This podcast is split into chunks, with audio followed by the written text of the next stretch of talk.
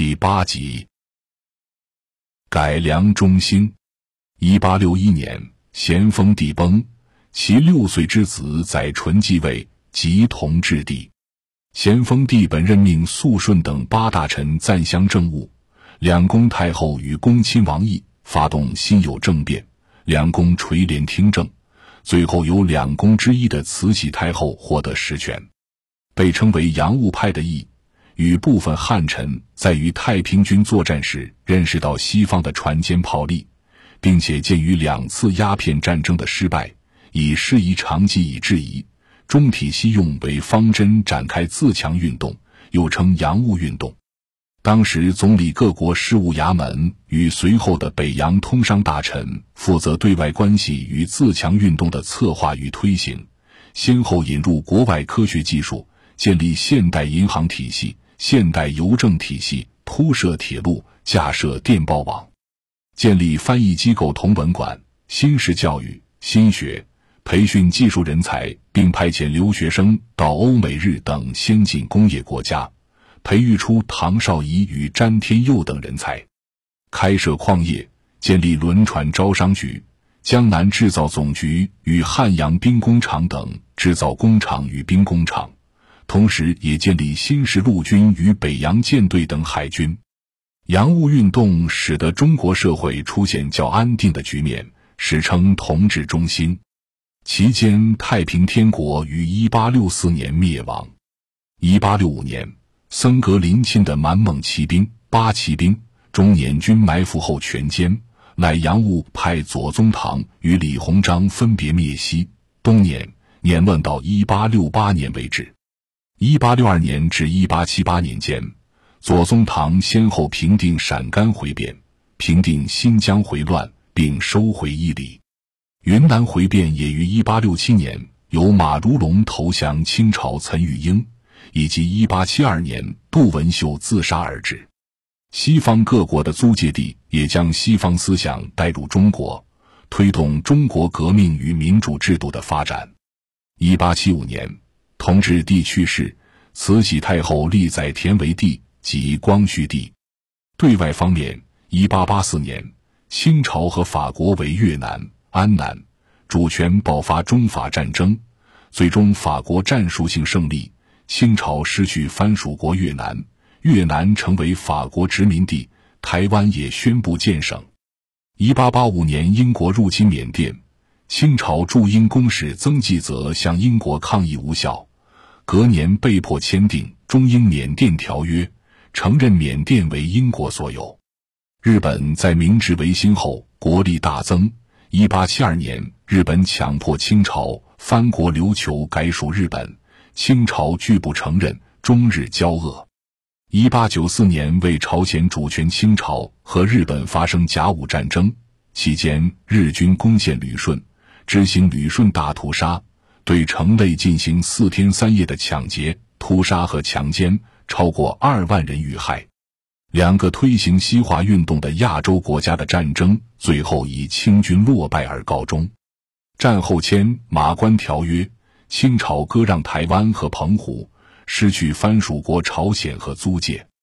洋务派李鸿章建立的北洋舰队全面瓦解，也宣告自强运动最终失败。甲午战争后，维新派康有为与梁启超于1895年公车上书光绪帝，要求深入改革政府架构、教育、经济体制与军事制度等多个层面，希望清廷从制度面革新。1898年，光绪帝在康有为的帮助下实施维新运动，戊戌变法。然而，由于做法和态度过于激进。而激起就有保守派和原本的中立群体的反抗。康有为的弟弟康广仁评道：“伯兄规模太广，志气太锐，包揽太多，统治太孤，举行太大。